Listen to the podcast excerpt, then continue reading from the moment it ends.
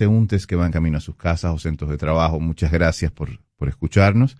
A quienes están en ellos o a quienes van camino a almorzar o están en esto, muy buen provecho.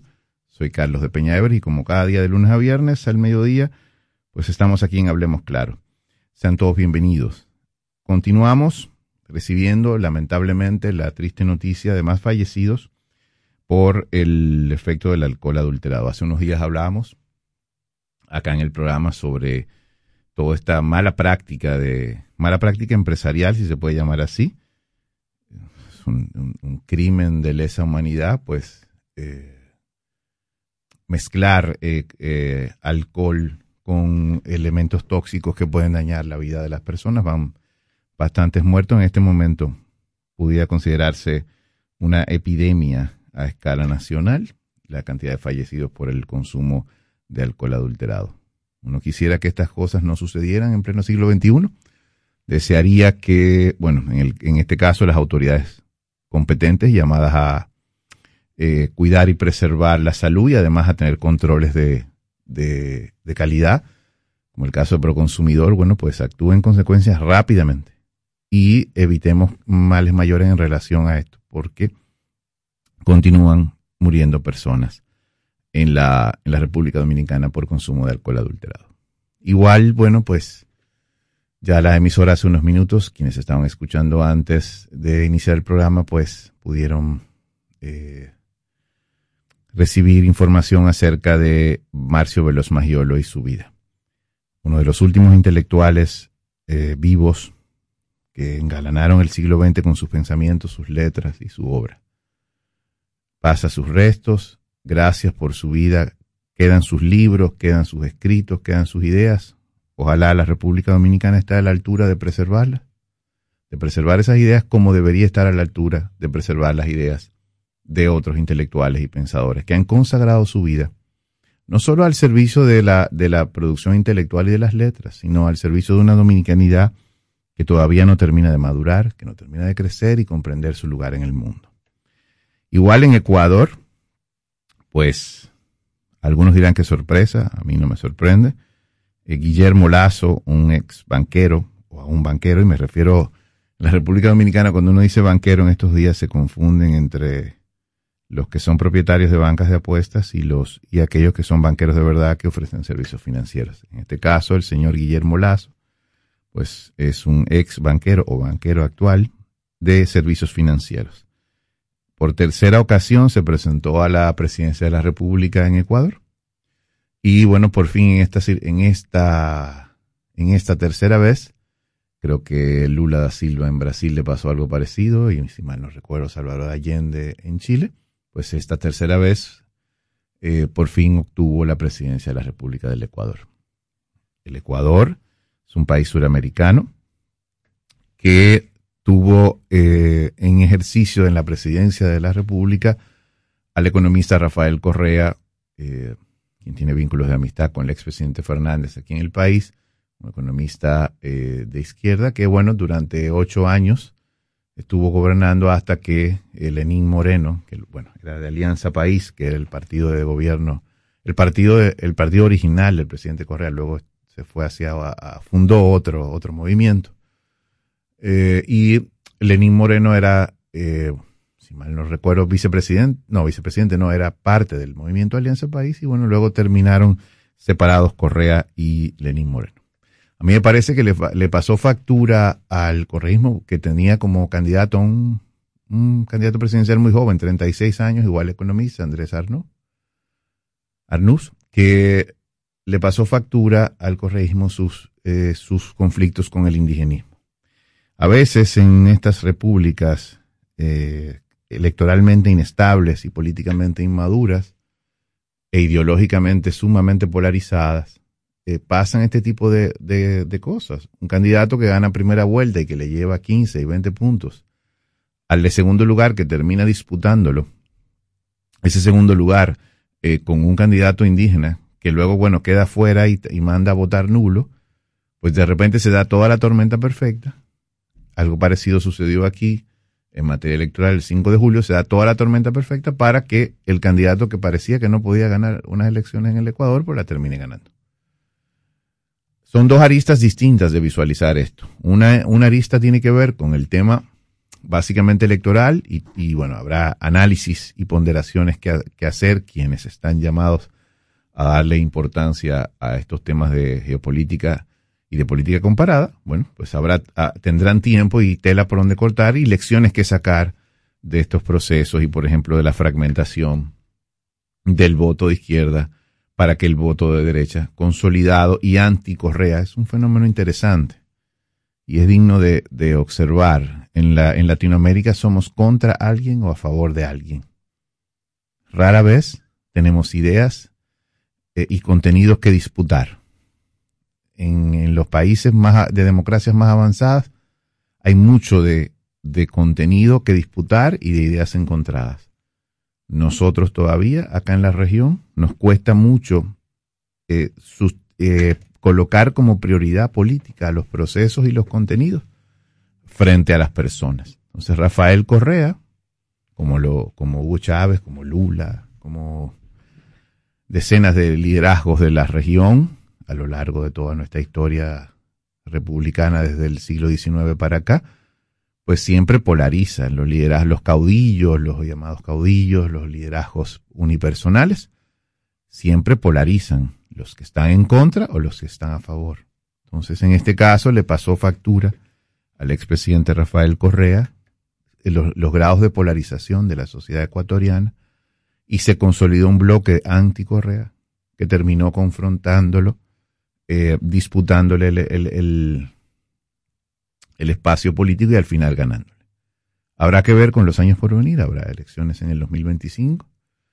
¿Qué sucede eh, con el candidato tan joven, 36 años, repito, que me parece que tiene una carrera política por delante, además de que el, llamado correísmo, a mí no me gusta usar esos términos, pero eso es así eh, como se plantea en, los medios internacionales, tiene la mayoría parlamentaria, por tanto, el presidente Lazo tendrá que negociar su programa de gobierno, sus perspectivas de, aplicación de política pública y, la, y el modo en cómo va a lidiar con una sociedad ecuatoriana en medio o en camino, se supone, a salir de la crisis de coronavirus.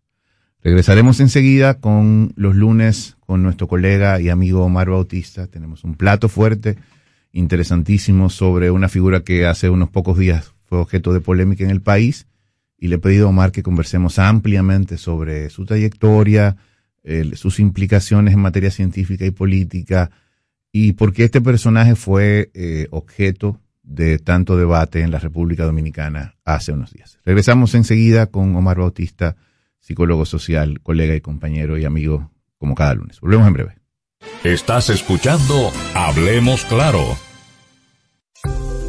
¿Quieres importar o exportar algún producto? Alfridomsa, empresa líder en la industria frigorífica con un servicio de calidad y política de control bajo los estándares internacionales en nuestros almacenamientos, almacenes generales, almacén fiscal, frigorífico, programas de pignoración y transporte de mercancías con aliados estratégicos en Europa, Estados Unidos y cualquier parte del mundo. Alfridomsa, seguridad, rapidez, tecnología, y eficiencia. Contáctanos al 809-549-1003 y síguenos en nuestras redes sociales como arroba alfridomsa. Alfridomsa, líder en la industria frigorífica.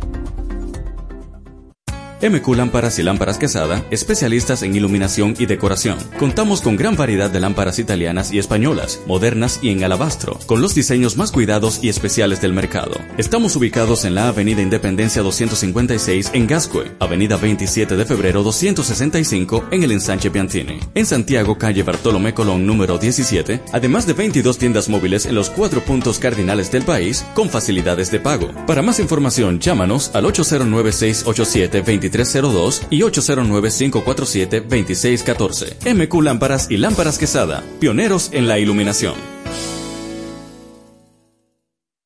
Continuamos con Hablemos Claro. En Hablemos Claro presentamos la entrevista clara del día.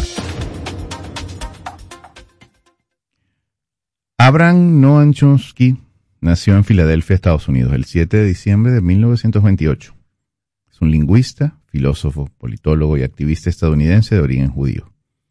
Es profesor emérito de lingüística en el Instituto Tecnológico de Massachusetts, el conocido por su acróstico MIT, y una de las figuras más destacadas de la lingüística del siglo XX. Gracias a sus trabajos en teoría lingüística y en ciencia cognitiva, también es, eh, también es reconocido por su activismo político muy crítico del capitalismo contemporáneo y de la política exterior de su país de origen, Estados Unidos, se le considera un socialista libertario, y ahora hablaremos con Omar qué significa eso. Y el New York Times lo ha señalado como el más importante de los pensadores contemporáneos vivos. A propósito de, la, de la ida a destiempo por coronavirus de Marcio Veloz Magiolo y de los intelectuales, hemos querido aprovechar Además, rendir homenaje en el programa de hoy al, ilustre Marcio de los Magiolos, pues hablar de otro intelectual, en este caso a escala mundial y de prestigio, de, de altísimo prestigio internacional, como lo es Noam Chomsky, quien hace unos días fue objeto de una polémica más, una de las tantas polémicas superficiales en la República Dominicana, en una batalla justa por los derechos de las mujeres, pues un sector de la sociedad convierte la participación eh, desprendida, altruista, o sea, consciente de Noam Chomsky en un programa de televisión, en una intervención muy corta, porque tuvo que ser interrumpida eh, por razones de salud del, profesor Chomsky, quien tiene 92 años. No, no tiene 52, 42, no tiene 92 años y de repente hace este esfuerzo, gira su interés, su agenda hacia la República Dominicana, un país pequeño, insular, en medio del Caribe, y se toma tiempo para intervenir y plantear sobre un debate importante relacionado con los derechos de las mujeres, como son las tres causales, a cuyo campamento saludamos desde aquí, cumple un, un mes ayer. Agradecer infinitamente a esas mujeres su esfuerzo, su sacrificio, su voluntad, su tenacidad, su consistencia, independientemente de que usted esté en, acuerdo o desacuerdo con ellas y sus ideas, ha sido una, una, una forma pacífica, inteligente de resistencia cívica. Omar hablaremos en un rato sobre estos, estos mecanismos de resistencia y Chomsky. O sea, me parece sumamente prudente honrar ese, ese trabajo voluntario, que no significa, a mí no me interesa desde esta, desde esta tribuna radial denostar la, la otra cara de la moneda, quienes se hacen llamar eh, prodefensores de la vida. O sea, eh, la democracia implica el respeto a las diferencias, la convivencia de ideas heterogéneas, la posibilidad de disentir, el diálogo, el debate. Eso, eso, eso, eso implica la democracia madura, la participación cívica, participación comunitaria, independientemente de lo que usted quiera defender. El problema es cuando se degrada, y esa es parte de la problemática que rodea la intervención del profesor Chomsky en, en las circunstancias en las que sucedió. Lamentablemente hay sectores de la vida nacional que aplican la lógica del extremismo cavernícola, de la, lógica de o es lo que yo pienso o es o nadie más piensa. Y cuando llegamos a ese nivel de degradación de, de debates y vemos entre comillas, debates espectaculares y espectáculos que se dicen ser debates y no son más que esos espectáculos. Entonces, de repente, Omar, para darte la bienvenida, entramos en un mundo completamente, eh, es un vodevil, por usar un término francés, o sea, en un mundo circense, donde lo que prima es quién grita más, quién habla más duro, quién es más estridente, quién se viraliza mejor, quién dice la tontería más extrema. Y se nos olvida, tendemos a tener esa amnesia, particularmente los dominicanos y dominicanas, se nos olvida lo sustancial de los argumentos, lo importante de todo este debate, que tiene que ver con derechos adquiridos, suprimidos o no reconocidos. Omar, bienvenido. Vamos a a compartir hoy contigo una mirada eh, multidimensional del profesor Chomsky. Decía yo que ese es judío, nació en, el 7 de diciembre de 1928, como decía, tiene 92 años. Pero antes que nada, Omar, desde tu perspectiva, para dejarte intervenir inmediatamente, ¿quién es este señor llamado Noam Chomsky? Sí, ya tú lo acabas de presentar básicamente y eh, eh, me gustaría ahora profundizar en esta presentación que tú introduciste, introdujiste, perdón, del profesor Noam Chomsky, eh, separándolo en dos partes. una primera parte de su trabajo, que está centrado en la lingüística, y que conecta con mi área, que es la psicología. Y otra parte de su trabajo que está más centrada en, en el trabajo de la, de la, política y de las ciencias políticas también. Entonces, eh, ya con esta introducción que tú haces, Carlos, de Don Chomsky, entiendo que podemos empezar a hablar de su trabajo, no tanto de su persona, ¿verdad? Claro. Sí, sí, no, no. La idea es que abarquemos bastante su trabajo y su participación en los núcleos políticos y científicos donde él suele intervenir. O sea, una cosa es tomarlo, y es por eso que quería que lo trabajáramos más ampliamente. Nos, tenemos el privilegio, gracias a la Super 7, de contar con este espacio. Pero, eh, o sea, trabajarlo desde una perspectiva mucho más seria, más rigurosa que lo que se convirtió en las redes este tema. Te escucho con atención. Perfecto, perfecto. Bueno, pues el trabajo de Noam Chomsky en la, en la parte lingüística eh, empieza con una serie de intereses que él empezó a aprender a partir de algunos de lingüistas con quien él estudió también en Pensilvania, eh, uno de ellos llamado eh, Selig Harris. y a partir de él empieza con una serie de, digámoslo así, el estudio de él es bastante interesante porque fue influido por su padre. Su padre también fue, estudió lingüística. Eh, Perdón, Omar, que te interrumpa. ¿La lingüística qué es para quienes no conocen eh, sobre estos temas? La lingüística es la ciencia que estudia lo relacionado con el lenguaje o las lenguas. Con la forma de hablar, de organizar las oraciones, los, las palabras. Ok, perfecto. Puedes continuar. Entonces, fíjense con qué se encontró Chomsky. Chomsky eh, se encontró en lingüística con una teoría que, había plantado, planteado eh, Saussure. Y esta teoría se le llamaba teoría estructuralista del lenguaje, que plantea como una manera bastante descriptiva de ver el lenguaje. O sea, básicamente de la perspectiva de Noam Chomsky, sería una manera como de clasificar la lengua en distintas partes.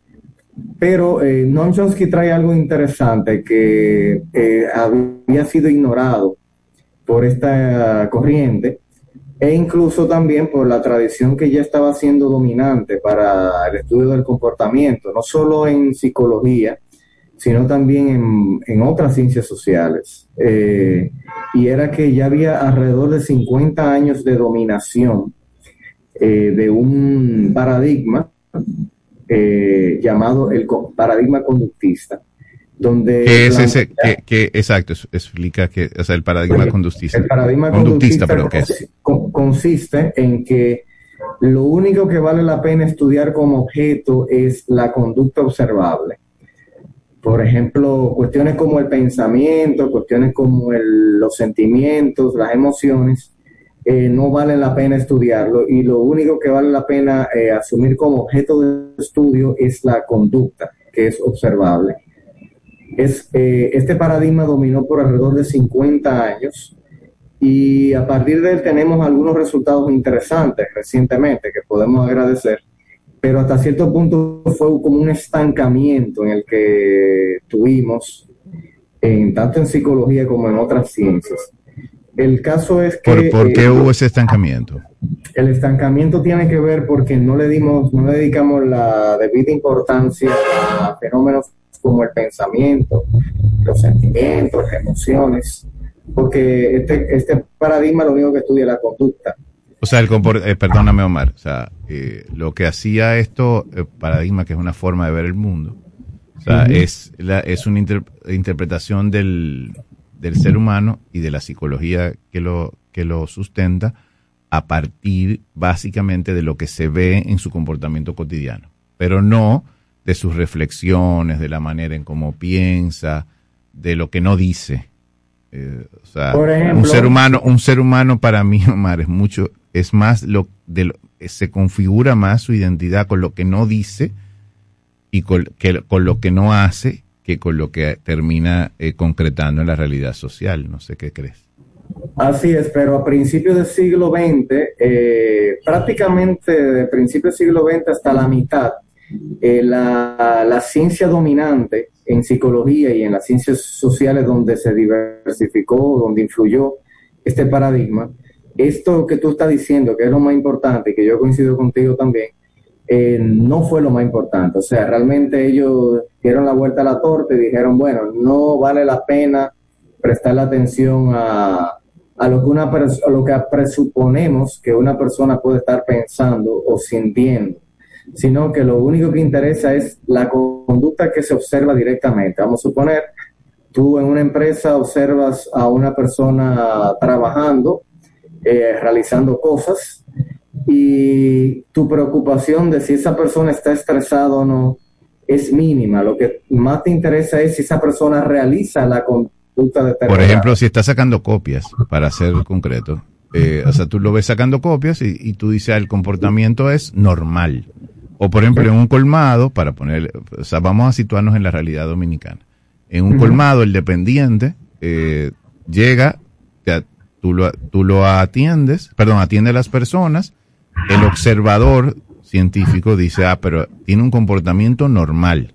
O si le grita a un cliente, dice, es un comportamiento anormal. Y sin embargo, detrás de ambas conductas, el que saca copia o el que eh, entrega un salami o un cuarto de queso o lo que sea en el colmado, hay eh, todo un, conjunto de eh, pensamientos, de interpretaciones, o lo que algunos llaman la voz interior, o sea, de, de ansiedades internas, de, de, tristezas y alegrías que no son expresadas en el comportamiento cotidiano.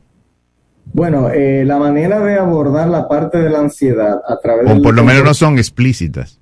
Exacto, era simplemente observando si lo hacía muy rápido o si emitía cierto sudor en las manos, características fisiológicas que podrían ser atribuidas a algo parecido ya, eh, llamado al estrés pero como no es, como el estrés es algo interno, este paradigma no le daba la importancia necesaria para profundizar en, ese tipo de cosas. Por eso es que la psicología, gracias a los aportes de Noam Chomsky, desde la lingüística se transformó de la década de mediados de 1950 en adelante. Eh, ¿Y, cuáles fueron esos aportes? Sus aportes empezaron en un congreso a mediados de la década de 1950, eh, que coincidencialmente también participó Carl Ashley, que es el, uno de los padres de la neurociencia, y, también eh, eh, hubieron otros, otras personas que presentaron en ese congreso. y coincidencialmente también iba en esa consonancia de Noam Chomsky. Lo que está planteando Noam Chomsky es, entre todos esos expositores, para mí la propuesta más ambiciosa de todas. Por eso es que muchas veces se atribuye que esta llamada revolución científica, que así como se le puede llamar, por el cambio drástico que hubo de una visión científica totalmente conductista a una más centrada a lo cognitivo. Eh, esta revolución científica se centró en el caso de Chomsky, por eso le atribuyen a él la mayor responsabilidad de la revolución, es que él mostró evidencia muy concreta, muy fácilmente entendible, con una teoría bastante eh, amplia que podía abarcar y que todavía puede abarcar muchas cosas. ¿Cuál, es esa teoría? Que se ha mejorado. Es la teoría de la gramática generativa, se le llamó así en ese momento. Y es una teoría que plantea que detrás de eh, una, una oración o un párrafo, o en esencia la oración como unidad mínima, que fue lo que trabajó esta teoría, eh, que, y detrás de eso, de esa oración, puede haber una estructura profunda que es la que ayuda a nosotros a entender cómo las personas transformamos el significado de esa oración. No, y además que, que según Chomsky tenemos todos los humanos un marco de lenguaje común. O sea, al final, en el fondo, tenemos unos parámetros de, construcción de significados, de palabras y de, independientemente del idioma que hablemos, los códigos fundamentales son comunes. Yo estoy hablando en radio al mediodía, es una oración que está en español. lo que plantea Chomsky, me corriges, es que si yo, aunque la diga en inglés, en ruso, en alemán, al final, en lo más profundo de la psiquis humana, eh, eh, todos nosotros pensamos el lenguaje de la misma manera. ¿Es así, Omar? Así mismo es. Entonces, viéndolo de ese modo, eh, él está planteando que hay una especie de, gramática general universal en todas las personas, o sea, que es básicamente innata en todos los seres humanos. Entonces, a él presentar pruebas empíricas de eso, utilizando diseños experimentales. ¿Cómo, ¿Qué es eso? Perdóname, ¿qué es, ¿cómo presentó las pruebas? ¿Qué, cómo, ah, ponme un ejemplo de la de, cómo se pudo comprobar eso, por favor. Bueno, eh, con, básicamente con los métodos tradicionales de la ciencia eh, positivista, que es el diseño experimental, utilizando grupos eh, controles para comparar con el experimental en algunos casos, en otros casos eran estudios de casos con varios controles para que las variables extrañas no se introdujeran. O sea, Chomsky en eso es muy ortodoxo. Y, y con eso él, él, él, mantiene el método científico intacto como lo plantearon los, las personas, eh, como uno le llama, los filósofos positivistas. Conte y desde Conte y demás. Para Conte y todo lo que siguió más adelante. O sea que él se circunscribe a un diseño experimental tradicional eh, para el estudio de la lingüística. Y con esos controles experimentales, él se da cuenta de que sucede esto en varias culturas, eh, y esas transformaciones son básicamente matemáticas. Ese es uno de los aportes. Eso, eso es muy interesante porque de repente cualquiera creería que el lenguaje, la psicología, lo cognitivo y, el comportamiento no tiene matemáticas. Pero cuéntanos un poquito qué es, cuál fue el uso de las matemáticas en esto. Bueno, si te, eh, los estudios que hizo Chomsky fue que las, independientemente de la cultura, la manera, vamos a ponerte un ejemplo, te voy a poner, déjame ver si te pongo un ejemplo que preparé para este caso, que puede entender cualquier persona. Eh, vamos a suponer, eh, y que son pruebas que ayudaron a darle fuerza a esta teoría y de destruir el modelo conductista del entendimiento de la, del lenguaje, porque lo que planteaba el conductismo era que había como una especie de habla interna que de manera fisiológica y automática. tú reaccionabas a los estímulos externos y, por lo tanto no tenías que hablar de algo mental, sino que el habla... El, el, consumir helado y pedirlo, quiero un helado de vainilla en una, en una heladería, era básicamente algo conductual, o sea, y, automático casi. Exactamente, y muy pasivo para el humano. Entonces, lo que plantea Chomsky es que vamos a suponer una persona, un niño, que eh, al que nunca se le enseñó gramática, ni reglas normadas por la Real Academia Española, ni nada de eso. Tú viendo televisión con él, por ejemplo, y el niño te ve, vamos a suponer, eh, aparece una, una, un actor masculino, y tú le dices, mira, ese es un actor, le dice a tu hijo al, o al niño.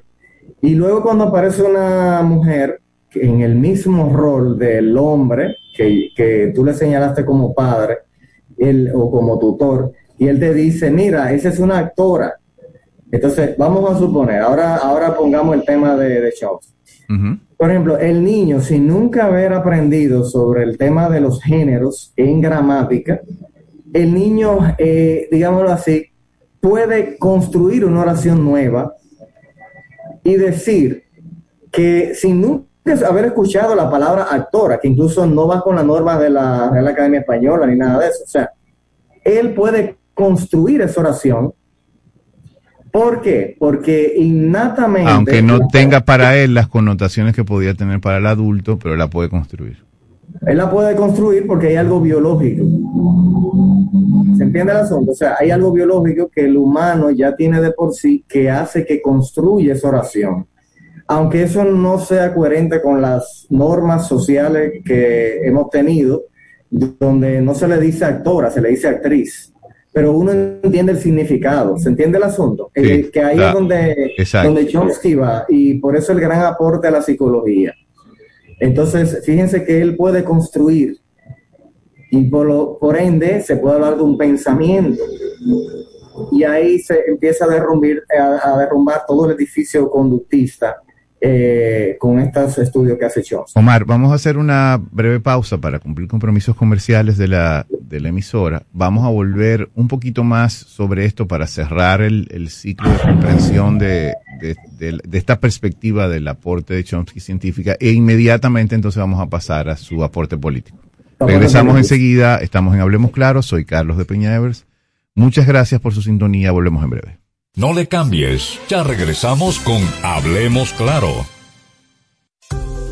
¿Quieres importar o exportar algún producto? Alfridomsa, empresa líder en la industria frigorífica con un servicio de calidad y política de control bajo los estándares internacionales en nuestros almacenamientos, almacenes generales, almacén fiscal, frigorífico, programas de pignoración y transporte de mercancías con aliados estratégicos en Europa, Estados Unidos y cualquier parte del mundo. Alfridomsa, seguridad, rapidez, tecnología, y eficiencia. Contáctanos al 809-549-1003 y síguenos en nuestras redes sociales como arroba alfridomsa. Alfridomsa, líder en la industria frigorífica. Nuestros mejores amigos merecen una despedida cariñosa y digna. Cementerio para Mascotas Parque del Prado en el kilómetro 3, carretera a Guerra. Información 809-598-3000. Para emergencias 809-923-1111. O acceda a www.parquedelprado.com.do. Continuamos con Hablemos Claro. Bien, regresamos. Hablemos Claro, su claridad del mediodía. Conversamos con amigo y colega Omar Bautista, como cada lunes. Omar, eh, eh, cerrando el tema del Chomsky científico y sus aportes a, la psicología social, a todas las cosas conductuales. Al final, en esta época ya, o sea, ¿cómo se consideran esas contribuciones? ¿Qué se ha avanzado luego de 40, 50 años de aportes de Chomsky en esta materia? ¿Qué es lo que hoy ya está dado por sentado? Sea, que es obvio y que todo el mundo lo reconoce de, sus primeros hallazgos, por favor. Una de las cosas que más se reconocen es que eh, las ciencias sociales eh, podemos hacer el intento de tener una ciencia cognitiva, o sea, una ciencia que pueda tener a su disposición la idea de la mente, la idea del pensamiento, las emociones, etcétera. Eh, de ahí todo lo que ustedes ven ahora sobre la inteligencia artificial, el tema de la misma neurociencia, todo el tema de la misma lingüística. O sea, la, teoría de Chomsky de la gramática generativa evolucionó a una propuesta donde en vez de hacer varias transformaciones diferentes, pudiera pudieran todas ellas resumirse a unas pocas, que es lo que se le llama el programa minimalista. Y, o sea, eso ha continuado em, y en todas las ciencias, ya luego de esa década de los años 60, eh, aunque fue dominante el modelo cognitivo, ya se puede decir que, bueno, ya en los 70 ya la misma propuesta de la ciencia cognitiva entró en, crisis también. Pero a partir de ahí, aunque sigamos en crisis en las ciencias sociales, eh, porque no, crisis significa que no hay un solo paradigma que explica todo. Eh, ni siquiera el cognitivo, pero por lo menos aprendimos eso, o sea que nos abrimos la, mm, eh, hacia la mente, a las ideas subjetivas de las emociones, lo simbólico, las cuestiones simbólicas relacionadas con la mente, como el lenguaje, y todas esas cosas que ustedes ven con la inteligencia artificial, eh, las neurociencias, eh, incluso hasta en filosofía, con la filosofía de la ciencia, eh, incluso hasta en, otras ramas, eh, además de la psicología, la lingüística, como por ejemplo, uno pudiera hablar hasta de la antropología. La antropología también se abrió con una serie de aportes que ya estaba trabajando, la misma sociología que estaba un poco escondida en la escuela de Chicago, porque en la escuela de Chicago había una escuela ya escondida que se mantenía con todas estas ideas, pero no era hegemónica. Entonces apareció de nuevo ya en los años 70, se empezó a abrir, la gente empezó a salir del closet, como quien dice, con este tema de la mente y cuestiones subjetivas para la ciencia social. Exacto, pero eh, mira, eh, cualquiera diría, bueno, el Chomsky que uno conoce en las redes, en YouTube, en, en los libros, que la mayoría de libros que escribe son libros de, de ensayo y de posiciones políticas eh, más, más explícitas, más, más sencillas para, para el gran público. O sea, Chomsky es una persona tan aguda, que tan, tan, tan consciente de su rol, que él ha preferido durante años, pues, producir eh, material vulgar. Cuando digo vulgar, lo digo en el término del vulgo, o sea, de lo, de lo común, de la, material para que sea entendible por grandes cantidades de personas y no, no encerrarse en el papel de, sabio, intelectual, eh, genio, encerrado en una cápsula donde solamente él habla con él, con sus pares y con sus alumnos y ayudantes, sino todo lo contrario. Por eso, por eso participa, eh, por eso, por esa parte, y aquí llegamos a un punto neurálgico de todo esto. Por eso, por eso Chomsky participa en, en un debate que parece tan superfluo, y por eso acepta su intervención a pesar de su salud y por eso quiere hacerla. Y esa es la mejor respuesta que se le puede dar a gente que cree que estaba lidiando. Y nos hemos tomado la licencia en un programa como este de hablar de un personaje como ese en toda la amplitud, que no es muy común en los espacios mediáticos de la República Dominicana, precisamente para que se entienda que Chomsky no, no es aquella persona, aquel profesor común y corriente está sentado en su escritorio de, de MIT y de repente toma la llamada y dice, hola, ¿eh? ¿en qué estás? Omar, ¿cómo te va? ¿Qué hay de nuevo? Qué bueno, ¿no? O sea, Chomsky es una eminencia un, que va a dejar un legado y una impronta para la humanidad increíble.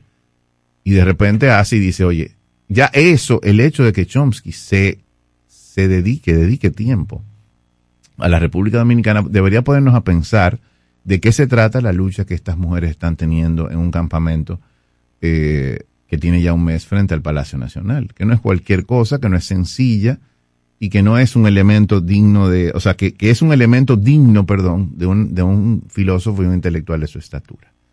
Y para eso, Omar, entrando ya en materia política, quisiera que, que nos dieras un, una breve introducción del Chomsky político. ¿Qué es, ¿Con qué es que Chomsky, Noam Chomsky está comprometido eh, en de las causas del mundo? ¿Y, de qué se trata las ideas que sigue? Porque eh, uno escucha eh, socialismo libertario, anarcosindicalismo, pero, pero uno no termina de incorporar, por lo menos desde afuera del mundo, de ese mundo político tan especializado, ¿de qué se trata esto? Sí, bueno, esta intervención, esta parte de la intervención me gusta dividirla en dos partes también. La primera es que es bien como tú dices, es como otro Chomsky, es como si fuera otra persona, como un Chomsky número dos, es un Chomsky, el Chomsky político, es como su, otra carrera. Eh, pero me gustaría dividir, dividirla en dos porque podemos presentar en esta primera parte a Chomsky como otra cosa diferente a lo que hizo en lingüística. Y ya en la segunda parte me gustaría de manera, eh, bueno, que me disculpe el compañero Chomsky, de una manera quizás ambiciosa mía, de vincular ambos, ambos Chomskys en uno solo. Eh, bueno, el, en esta parte del Chomsky político, uno puede ver que desde muy joven, muy joven, eh, Chomsky ya escribía panfletos manifestándose a favor de la causa de la guerra civil española, o cualquier causa que pudiera ser a favor de, la libertad y de, la democracia en su amplia comprensión de democracia. Eh, no solo en la democracia política del Estado democrático, sino en la democracia social, la democracia en su amplitud de, de su comprensión. Entonces, dentro de eso, uno puede ubicar a Chomsky en un mapa político como un anarquista. Entonces, ¿qué es una persona anarquista? Una persona anarquista es una persona que, bueno, vincula lo que es la libertad, o sea, lo plantea como una propuesta de práctica y de ética, la libertad, pero no solo la libertad, sino también la justicia o la equidad. Eh, y, y, que estas dos cosas unidas, o sea, la libertad, tanto la libertad como la equidad, se puedan buscar o se puedan practicar a través de medios coherentes con los fines. Entonces, ¿dónde ubicamos a Chomsky dentro del anarquismo? Bueno, dentro de lo que es un socialismo libertario de tipo anarcosindicalista. ¿Por qué? Porque Chomsky plantea que dentro del discurso eh, de desarrollo progresista que uno pueda tener, hay que valorar a las personas trabajadoras, que esto lo plantea el sindicalismo. Pero en vez de uno plantear un sindicalismo que se abogue o que se, digámoslo así, se pueda hacerle el culto de autoridad a, a las instituciones como el Estado, al capitalismo, etcétera, es un, sindicalismo radical, por eso él lo plantea de, esta postura anarquista, o sea, un sindicalismo que busque que las empresas eh, se vuelvan cooperativas, por ejemplo, eh, que las empresas se, vuelva, se vuelvan autogestionadas y que estas cosas se puedan organizar colectivamente a través de federaciones. ¿Qué fue lo que pasó en los dos años más o menos que tuvo la, colectivización de los medios de producción que tuvieron en Barcelona y toda esa área?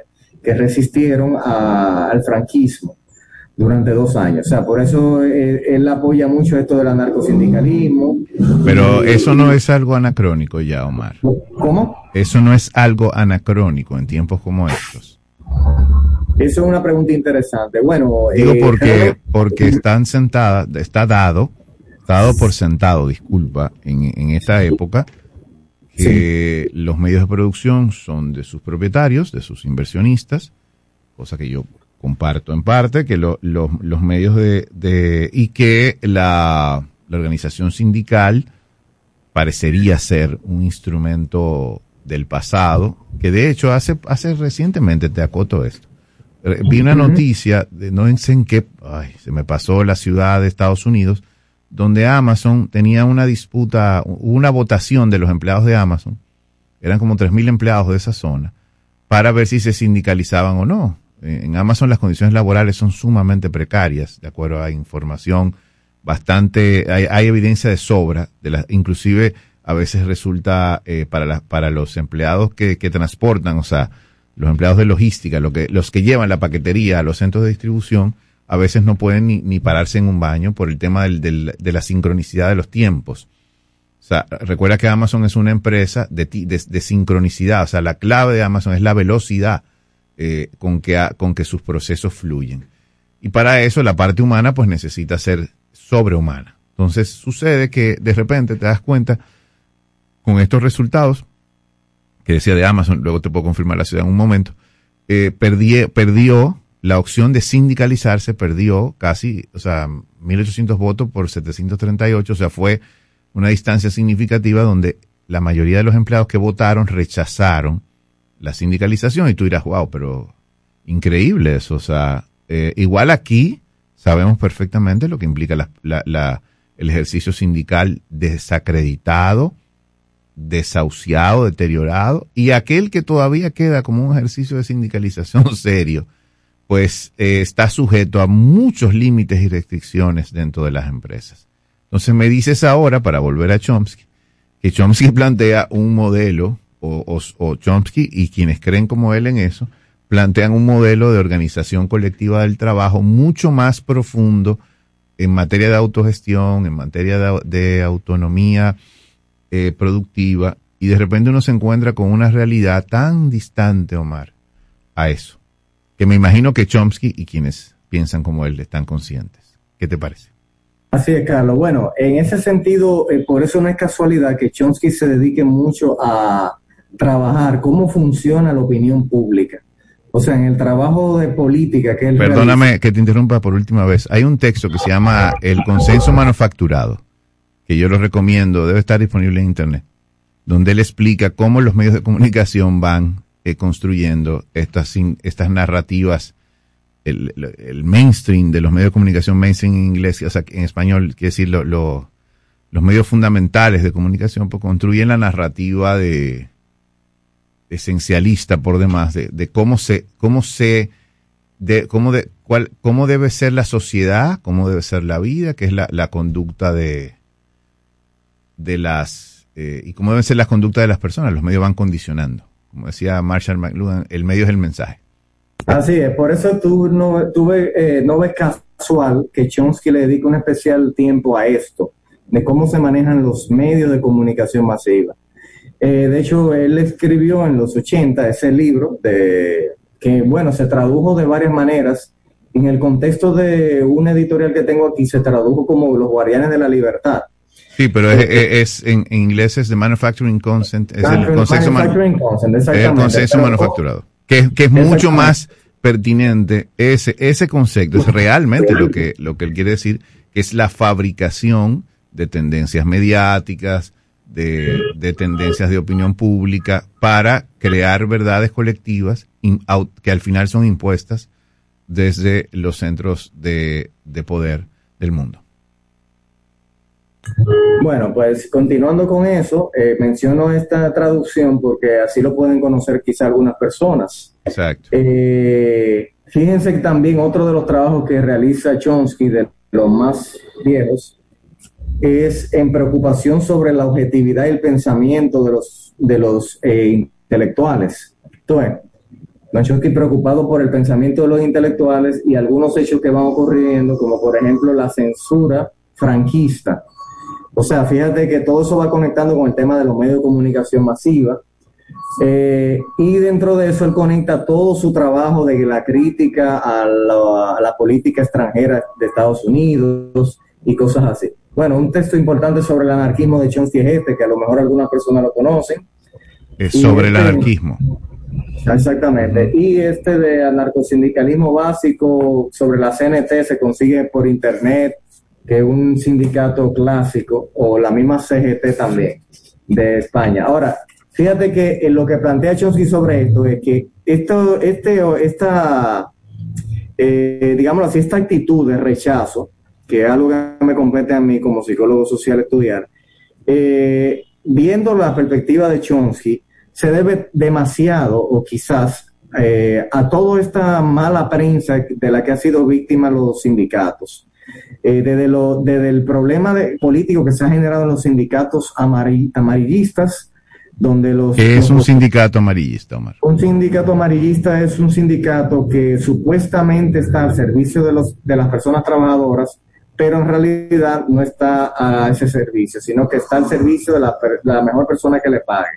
En este caso, quizá el patrón o la patrona de la empresa, etcétera. Entonces, estas cosas eh, hacen que genere un medio de comunicación negativo hacia estos sectores y por eso Chomsky se centra mucho a trabajar todo el tema político de su crítica a Estados Unidos, siempre vinculado a cómo se manejan los medios de comunicación masiva. Por ejemplo, incluso cuando tuvimos la invasión aquí de Estados Unidos, del Estado de Estados Unidos ah, en los años 60, fíjate que la crítica siempre la centró en cómo los medios de comunicación masiva le dan una mayor amplitud o, o, brinda mayor espacio, etcétera, a, la visión hegemónica eh, de los dueños de, de, esos medios de comunicación, que a su vez son personas que se confabulan o tienen negocios con los sectores más poderosos en términos políticos.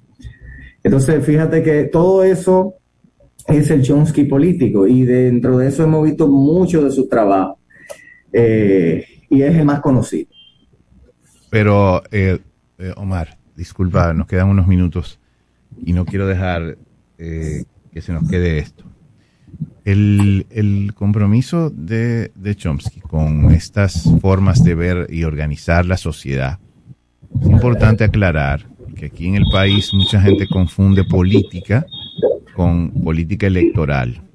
Así es. Y confunde eh, lo que son eh, visiones sobre la sociedad y el poder con eh, la politiquería tradicional de si tal partido o tal candidato o tal persona o tal autoridad pública dijo esto. La política es la vida y el poder es inherente a esa, a esa vida que es la política. ¿Por qué lo digo? Porque lo que Chomsky plantea, la visualización que le da Chomsky a estos temas políticos y lo que, lo que indica sobre el papel de los Estados Unidos, no como gobierno, no como gobierno, sino como Estado-nación eh, con instituciones, instituciones que están eh, de alguna forma eh, vinculadas, o sea, que, que, operan de una manera, no con uniformidad, pero operan bajo cierto, un canon, una visión del mundo y una visión de su propio país, donde su propio país es el centro, el epicentro del mundo y sus instituciones son las, las más importantes en el marco de un mundo que es mucho más diverso y mucho más complejo que solamente lo, lo que los Estados Unidos sostiene, plantea y mantiene que tiene instituciones excepcionalmente ejemplares, que tú puedes, o sea, como todo en la vida, tiene claros y oscuros, que sus universidades son grandes centros de pensamiento, que hay intelectuales como Chomsky e inclusive eh, intelectuales conservadores que tú puedes decir, oye, no pienso como ellos, pero eh, su rigor, el respeto por la ciencia es enorme, sus grandes contribuciones en todas las áreas del saber científico, eso no está en cuestionamiento. Lo que Chomsky cuestiona del modelo hegemónico eh, de los Estados Unidos en el mundo durante los últimos años, porque a mí me parece que eso ha cambiado y podemos discutirlo. En, no, me gustaría tocar esto en radio a profundidad porque no es materia de, de, este espacio, pero sí para fines de pedagogía de quienes nos escuchan, lo que Chomsky plantea es el tema de la hegemonía cultural, que es la manera en cómo se impone una forma de practicar socialmente nuestra humanidad y sobre todo de forjar nuestras identidades particulares y colectivas. Entonces de repente se imponen unos códigos que son ajenos a nuestras prácticas cotidianas, la manera de comer, la manera de vestir, la manera de interpretar eh, una visita a un parque, la manera en que, por ejemplo, mi sueño, el sueño de todos los niños debe ser ir a Disney, y si no, hay, y si no han ido a Disney a determinada edad, pues eh, su infancia es insuficiente, pero resulta que Disney, Disney es un parque de diversiones turísticos de una ciudad determinada, de un país determinado. Pero el mundo tiene muchísimas más realidades. ¿Por qué no es ir a, a, a la Torre Eiffel, por ejemplo? El referente. ¿O por qué no es ir a la Gran Muralla China? ¿O por qué no es ir al desierto del Sahara? No, es el parque de Disney porque desde ahí se construyó, o sea, la industria cinematográfica y audiovisual y los medios de comunicación de Estados Unidos con un trabajo brillante y magistral de su estrategia de, de, negocios y desde su, eh, o sea, su producción cultural, pues de repente eso se vuelve, a propósito de la gramática de Chomsky, eso se vuelve lenguaje común, o sea, significados eh, eh, similares. Y yo quisiera, Omar, ya para concluir, eh, y dejarte el último minuto de intervención a ti con estas reflexiones. Que yo creo que lo mejor de Chomsky está por llegar, pero no porque él lo pueda producir, sino porque sus alumnos y sus y, y, y su la generación que viene lo pueda emular en sus investigaciones y a lo que es muy importante, lo pueda superar, tanto en sus trabajos sobre la gramática como en sus eh, trabajos políticos. ¿Qué crees? Un minuto, Omar. Sí, sí, ya para terminar, eh, muchas gracias, eh, Carlos. Yo te puedo decir que, bueno, tratando de vincular al Chomsky político con el Chomsky lingüístico, podemos ver algunos intentos de, de eso. De hecho, yo buscando eh, cómo vincularlos, hay algunos trabajos, por ejemplo, lo que él hizo con sobre con Bertrand Russell, porque Bertrand Russell es otra figura parecida, sí. donde uno lo separa. De eso podemos hablar el luego. Bertrand, el Bertrand Russell filósofo del Bertrand Russell político, también es, es, otro, muy Pero parecido a. Luego, como tenemos 30 segundos, sí, sí. luego hablaremos de, Russell. Te escucho Entonces, finalmente. Fíjate que aquí hay unos trabajos interesantes, bueno, por ejemplo, que tratan de ver cómo vincular el, este pensamiento eh, un pensamiento moral trascendente, que hacia eso es que iría la, los próximos trabajos de los discípulos de Chomsky, vinculado con la gramática generativa. Y hay trabajos relacionados con eso. Por ejemplo, aquí el de Mark Hauser, mírenlo aquí. bueno, no, la, gente de la... La gente no lo ve. No, lo escucha. Eh, mentes morales. Pero Omar, para despedirnos, mira, gracias. Hay un trabajo también de John Mijail también que va en esa línea. O sea que el tema de la gramática generativa y la política quizás se puedan vincular en un futuro. Gracias, Omar. Muchísimas gracias por tu participación. Debemos marcharnos. Dar, hay compromisos de la emisora eh, ineludibles. Quédese con la Super 7 107.7 FM Quédese a, partir de la una de la tarde con la cuestión radio. Soy Carlos de Peña Evers, me acompañó en el día de hoy, como cada lunes, Omar Bautista. Muchísimas gracias por su sintonía. Nos vemos mañana martes. Un placer. Hasta luego. Super 7 FM, HISC, Santo Domingo, República Dominicana.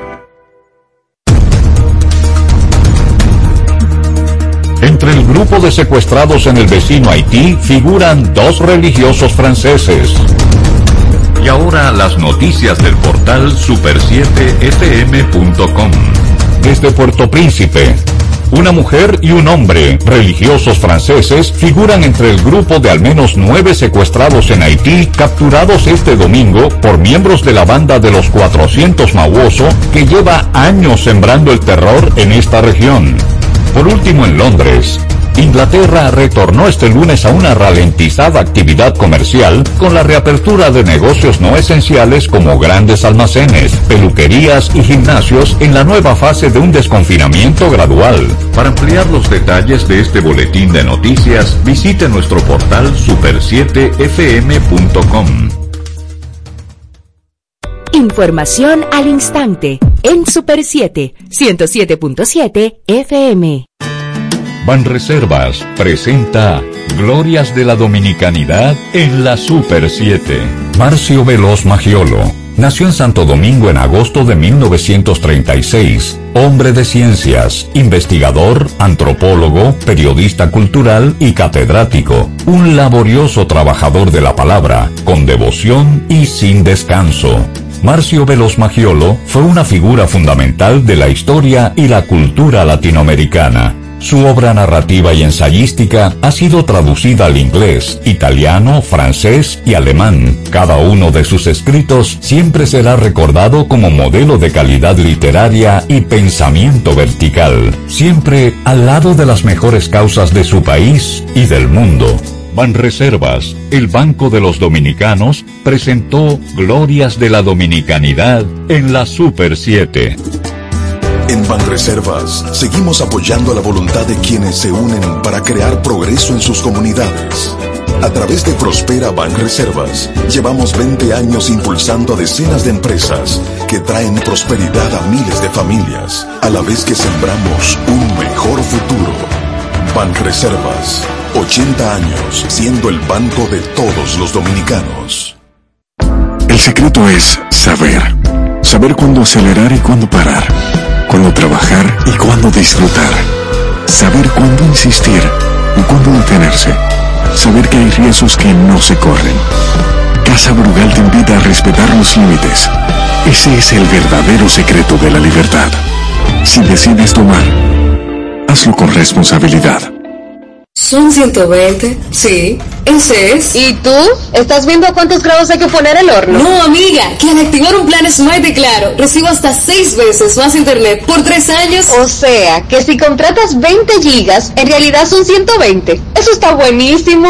Recibe hasta 6 veces tu internet por 3 años al activar o aumentar tu plan Smart en postpago control.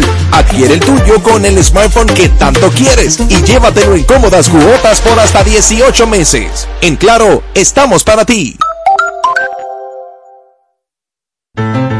Una nueva ventana musical dedicada a la música brasileña en todos sus géneros. Cada sábado de 1 a 2 de la tarde, Sesión Brasil, por la Super 7. Con la mirada en los desarrollos tecnológicos, Super 7 apuesta a continuar informando, entreteniendo y acompañando junto a sus oyentes, siendo generadores de contenidos, historias, preferencias y constructores de tendencias. Hoy, más que nunca, nos adaptamos. Somos Super 7, información directa al servicio del país.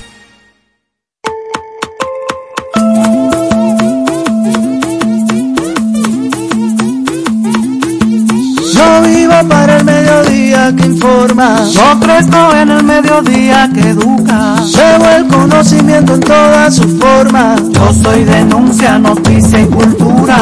Yo vivo en la calle que se apasiona. Soy sociedad que clama justicia. Llevo en el ciudadano que se cuestiona. Cabeza y corazón que aclaran la vista. Yo soy del pueblo que tiene memoria. La libertad me da la información. Todos los días se escribe una historia. Por eso al mediodía yo escucho la cuestión. Escucho la cuestión. Escucho la cuestión.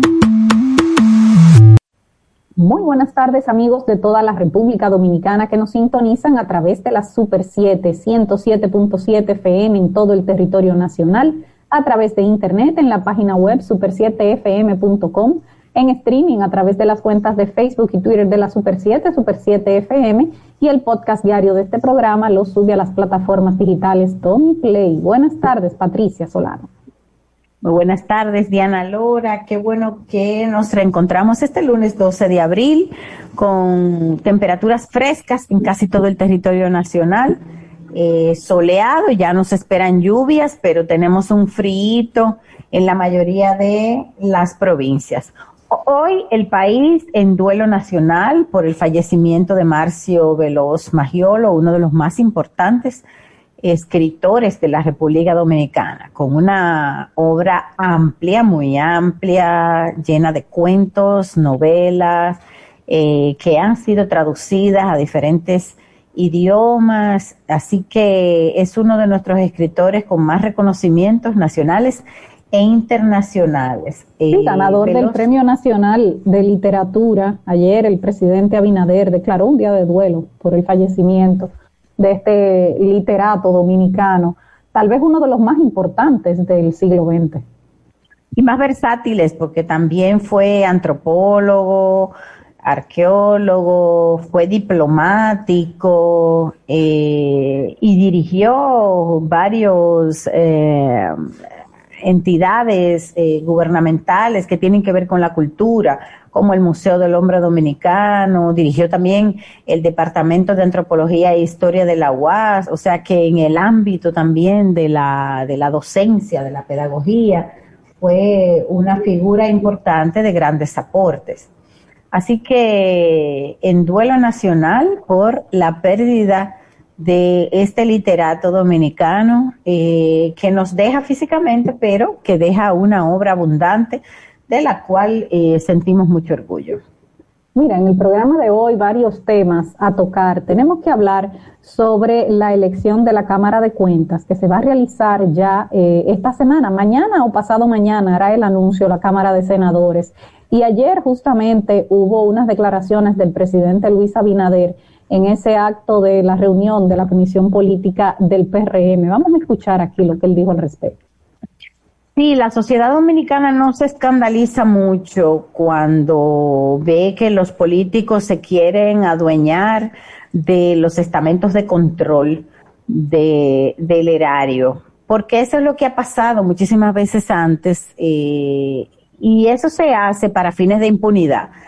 Pero aquí hay un cambio y es que el año pasado la gente se tiró a la calle a raíz de la suspensión de las elecciones municipales y se revolteó la sociedad dominicana y dijo que quería justicia. Si la sociedad quiere justicia, entonces no podemos seguir teniendo estos estamentos eh, cooptados por la clase política para fines de impunidad. Eh, nuevamente hay un grupo que se resiste al cambio, que quiere hacer esto mismo, eh, y ya hay voces, no muchas, pero sí hay voces que están, eh, que están denunciando todas estas tratativas que se hacen para fines de mantener la impunidad. Una de esas voces es Uchi Lora. Lo ha dicho cada vez que ha sucedido, cada vez que se han hecho acuerdos para que los políticos se queden con la justicia, eh, incluso reclamando que otros sectores de esos, como dice él, que les gusta mucho opinar en todo, pero que entonces en situaciones como esta se quedan callados. Ha sido una voz eh, bastante solitaria en esto y una vez más eh, se ha pronunciado esta mañana con respecto a las intenciones que tienen políticos de diversos partidos, pero sobre todo el eh, bastante solitaria en esto. Y una vez más eh, se ha pronunciado esta mañana con respecto a las intenciones que tienen políticos de diversos eh, se ha pronunciado esta mañana con respecto a las intenciones que tienen políticos de diversos partidos, con respecto a las intenciones que tienen políticos de diversos, las intenciones que tienen políticos de diversos partidos, políticos de diversos